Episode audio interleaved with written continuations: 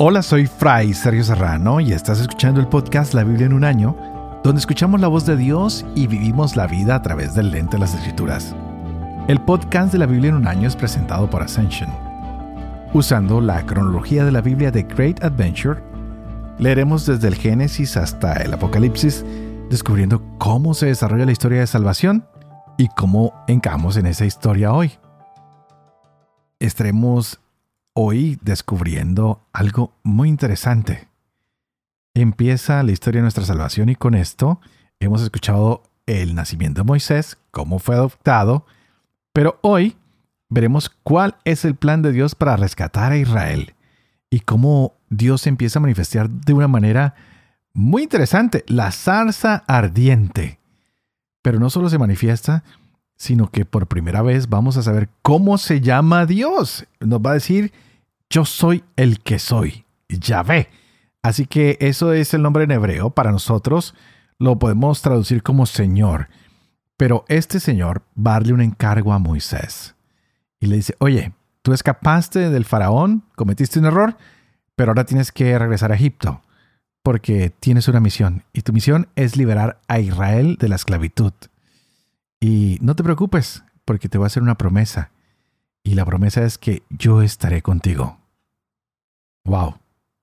Gran día el que nos espera. Hoy estaremos leyendo Éxodo capítulo 3. También estaremos leyendo Levítico capítulo 2 y 3 y el Salmo 45. Este es el día 28. Empecemos.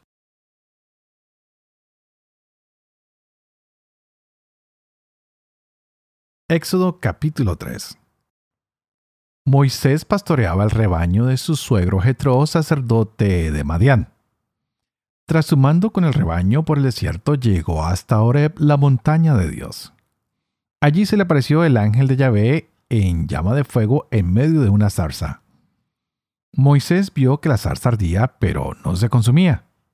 Dijo, pues Moisés, voy a acercarme para ver este extraño caso, porque no se consume la zarza.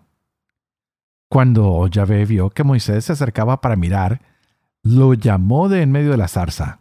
Moisés, Moisés. Él respondió, Aquí estoy. Le dijo, No te acerques aquí. Quita las sandalias de tus pies porque el lugar que pisas es suelo sagrado. Y añadió, Yo soy el Dios de tu padre, el Dios de Abraham, el Dios de Isaac y el Dios de Jacob. Moisés se cubrió el rostro porque temía ver a Dios. Yahvé le dijo, He visto la aflicción de mi pueblo en Egipto. He escuchado el clamor ante sus opresores y conozco sus sufrimientos. He bajado para librarlo de la mano de los egipcios y para subirlo de esta tierra a una tierra buena y espaciosa, a una tierra que mana leche y miel, al país de los cananeos, de los hititas, de los amorreos, de los pericitas, de los jivitas y de los jebuseos. Así pues el clamor de los israelitas ha llegado hasta mí, y he visto la opresión con que los egipcios los afligen. Ahora pues ve, yo te envío al faraón para que saques a mi pueblo, los israelitas de Egipto. Moisés dijo a Dios, ¿quién soy yo para ir al faraón y sacar de Egipto a los israelitas? Dios le respondió, yo estaré contigo y esta será la señal de que yo te envío. Cuando hayas sacado al pueblo de Egipto, ustedes darán culto a Dios en este monte. Contestó Moisés a Dios, Si voy a los israelitas y les digo, el Dios de sus padres me ha enviado a ustedes y ellos me preguntan, ¿cuál es su nombre? ¿Qué les responderé? Dijo Dios a Moisés, Yo soy el que soy. Y añadió, Así dirás a los israelitas, yo soy, me ha enviado a ustedes. Siguió Dios diciendo a Moisés, Así dirás a los israelitas, Yahvé, el Dios de sus padres, el Dios de Abraham, el Dios de Isaac y el Dios de Jacob, me ha enviado a ustedes. Este es mi nombre para siempre. Por él seré recordado, generación tras generación. Vete, reúne a los ancianos de Israel y diles, Yahvé, el Dios de sus padres, el Dios de Abraham, de Isaac y de Jacob, se me apareció y me dijo, yo los he visitado y me he dado cuenta de lo que les han hecho en Egipto. Y he decidido sacarlos de la aflicción de Egipto y llevarlos al país de los cananeos, los hititas, los amorreos, pericitas, jivitas y jebuseos, a una tierra que emana leche y miel. Ellos te harán caso y tú irás con los ancianos de Israel donde el rey de Egipto y le dirán, Yahvé, el Dios de los hebreos, se nos ha aparecido, y ahora tenemos que hacer un viaje durante tres días por el desierto para ofrecer sacrificios a Yahvé nuestro Dios. Ya sé que el rey de Egipto no los dejará ir, a no ser forzado por una mano poderosa. Pero yo extenderé mi mano y heriré a Egipto con toda suerte de prodigios que obraré en medio de ellos, y entonces los dejará salir. Haré que este pueblo obtenga el favor de los egipcios, de modo que cuando partan, no salgan con las manos vacías, sino que cada mujer pedirá a su vecina y a la dueña de su casa objetos de plata, objetos de oro y vestidos que pondrán a sus hijos y a sus hijas, y así despojarán a los egipcios.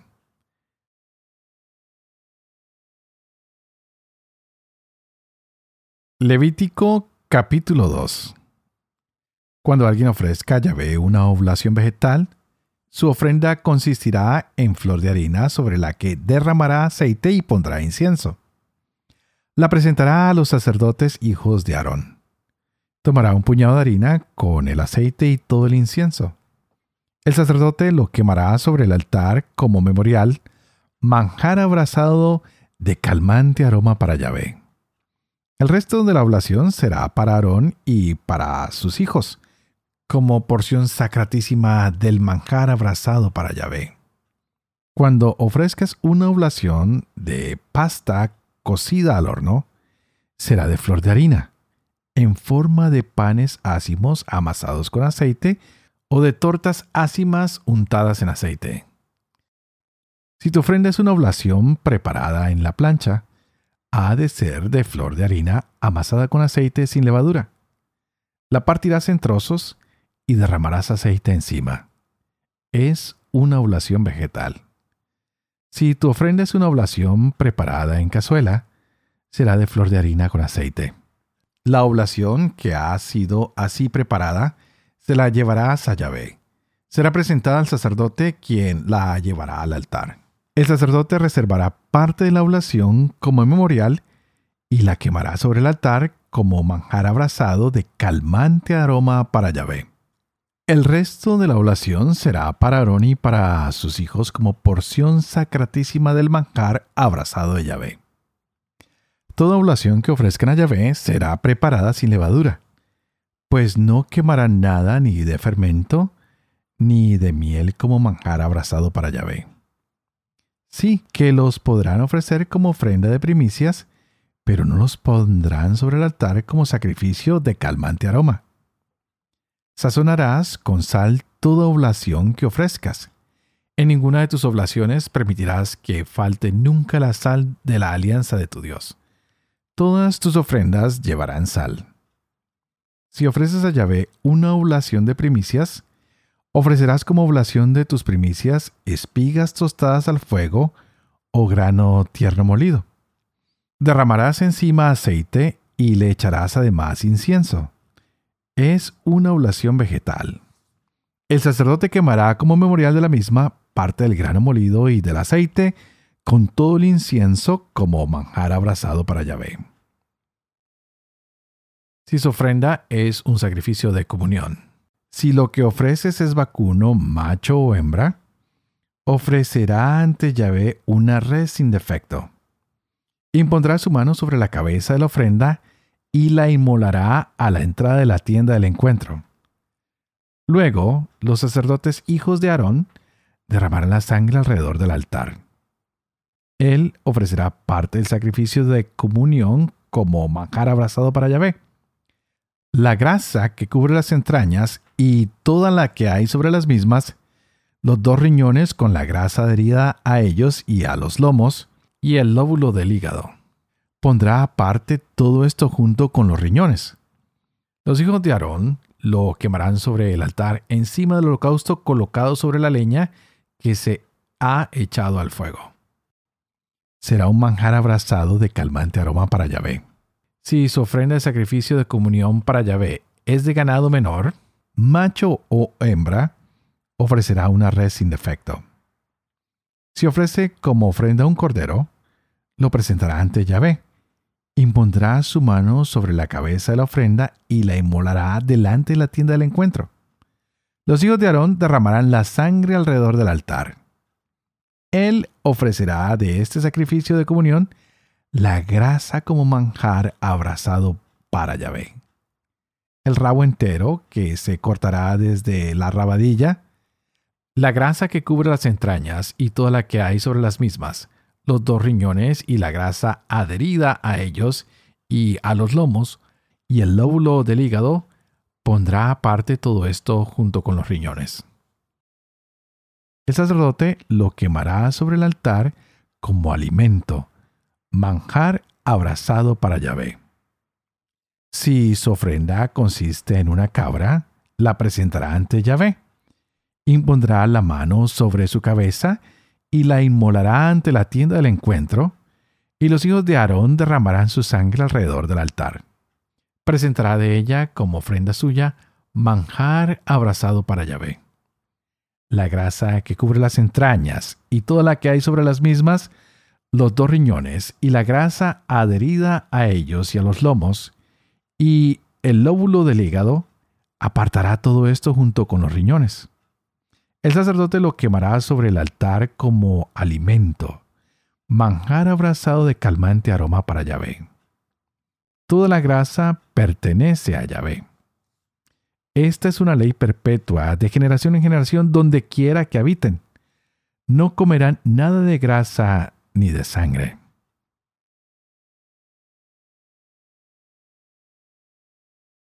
Salmo 45 del maestro el coro según la melodía. Lirios. De los hijos de Coré. Poema. Canto de amor. Un bello tema bulle en mi corazón. Voy a recitar mi poema para un rey. Mi lengua es pluma de áquil escriba. Eres la más hermosa de las personas. La gracia se derrama por tus labios. Por eso Dios te bendice para siempre. Ciñe tu espada al costado, valiente. Es tu gloria y tu esplendor. Marcha, cabalga en pro de la verdad, la piedad y la justicia. Que tu diestra te enseñe a hacer proezas. Agudas son tus flechas. Sometes a los pueblos. Pierden el coraje los enemigos del rey. Tu trono es eterno como el de Dios. Un cetro de equidad es tu cetro real. Amas la justicia y odias la iniquidad. Por eso Dios, tu Dios, te ha ungido con óleo de fiesta más que a tus compañeros. A mirra, aloe y acacia huelen tus vestidos. Desde salones de marfil, arpas te recrean. Entre tus predilectas hay hijas de reyes, la reina a tu derecha con oro de Ofir. Escucha, hija, mira, presta oído, olvida tu pueblo y la casa paterna que prendado está el rey de tu belleza. Él es tu Señor, póstrate ante Él. La ciudad de Tiro llega con presentes. La gente más rica busca tu favor. Aparece espléndida la princesa con ropajes recamados en oro. Vestida de brocados la llevan ante el rey. La siguen las doncellas, sus amigas, que avanzan entre risas y alborozo al entrar en el palacio real. En lugar de tus padres tendrás hijos. Príncipes los harás sobre todo el país. Haré que tu nombre se recuerde por generaciones, que los pueblos te alaben por los siglos de los siglos. Por supuesto, pongámonos en la presencia de Dios. Y a ti, Padre amoroso y misericordioso, tú que haces elocuente la lengua de los niños, educa también la mía e infunde en mis labios la gracia de tu bendición, Padre, Hijo y Espíritu Santo. Y a ti te invito para que pidas el Espíritu Santo, para que éste habla nuestras mentes, para que abra nuestro corazón y para que podamos gozar hoy de la palabra de Dios. Estamos en el éxodo, en este caminar y ayer veíamos cómo Moisés se encontraba cuidando el rebaño de su suegro. Está en el monte Oreb. Ahora vemos cómo Dios se aparece, cómo lo llamas de una zarza que arde y esta zarza no se consume. Wow, Dios llamando siempre a alguien. Así que vamos a considerar este mensaje que hoy Dios nos transmite. Algo ha sucedido con Moisés. Hace unos años atrás leíamos que salió y vio la injusticia contra su pueblo, contra sus hermanos, y estaba dispuesto a liberar a sus hermanos. Era presumido, era arrogante, y llega a matar a un egipcio. Y él piensa que de esta manera va a librar los suyos de todo su sufrimiento. Y él pensó que tal vez esa acción iba a ser comprendida, que con sus propios medios él podía traer la liberación. Pero rápidamente descubre que esto no es posible. Y se va a un lugar lejano. Se va al desierto y es cuando Dios lo toma y él sin saberlo empieza a ser preparado por Dios y lo empieza a hacer adecuado para la gran tarea que va a venir para él. Y sin darse cuenta, era débil. Y Dios lo empieza a hacer fuerte y lo empieza a preparar para que venga a traer la liberación a Israel. Hoy Moisés es llamado a esta tarea y dice, pero ¿quién soy yo? ¿Qué es lo que me estás pidiendo? Y precisamente es la manera como a veces nosotros le respondemos a Dios. Nos sentimos débiles, inseguros, y se nos olvida que cuando Él nos escoge, Él nos va preparando y nos va enseñando el camino. Y hay muchas frases célebres en estos días, muchos memes que dicen, ah, Señor, sabemos que le das las mejores batallas a tus mejores guerreros, pero por favor, cámbiame esta batalla. No, no tengas miedo a la batalla. Ah, el Señor nos va preparando, nos va alistando. Y hoy tanto Moisés como cada uno de nosotros debe estar preparado, porque sin lugar a dudas podemos cometer errores cuando ponemos la confianza en nuestras fuerzas y se nos olvida que nuestra confianza tiene que estar hoy en el Señor. Por eso hemos visto cómo el nombre de Dios, yo soy el que soy, el Señor, se nos entrega de manera exclusiva hoy, porque Dios existe, nunca deja de ser. Me encanta el verbo ser, que siempre es, que siempre ha sido y que siempre será.